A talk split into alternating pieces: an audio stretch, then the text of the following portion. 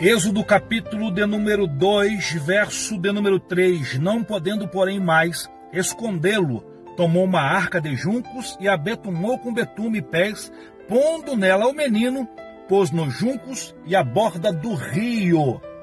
Deixa eu dizer uma coisa para você. Esta mulher percebeu que ela não poderia mais esconder o menino.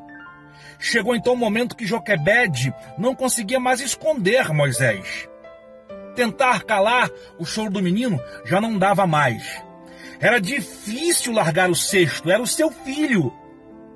Mas ela precisava abrir mão do que ela tanto amava para que os planos de Deus se realizassem. Acredito, eu acredito, que com lágrimas nos olhos ela faz uma oração, se agarrando ao cesto, e ela diz: Aqui terminam minhas ações. Eu largo o cesto para que tu, Senhor, possa realizar os teus planos.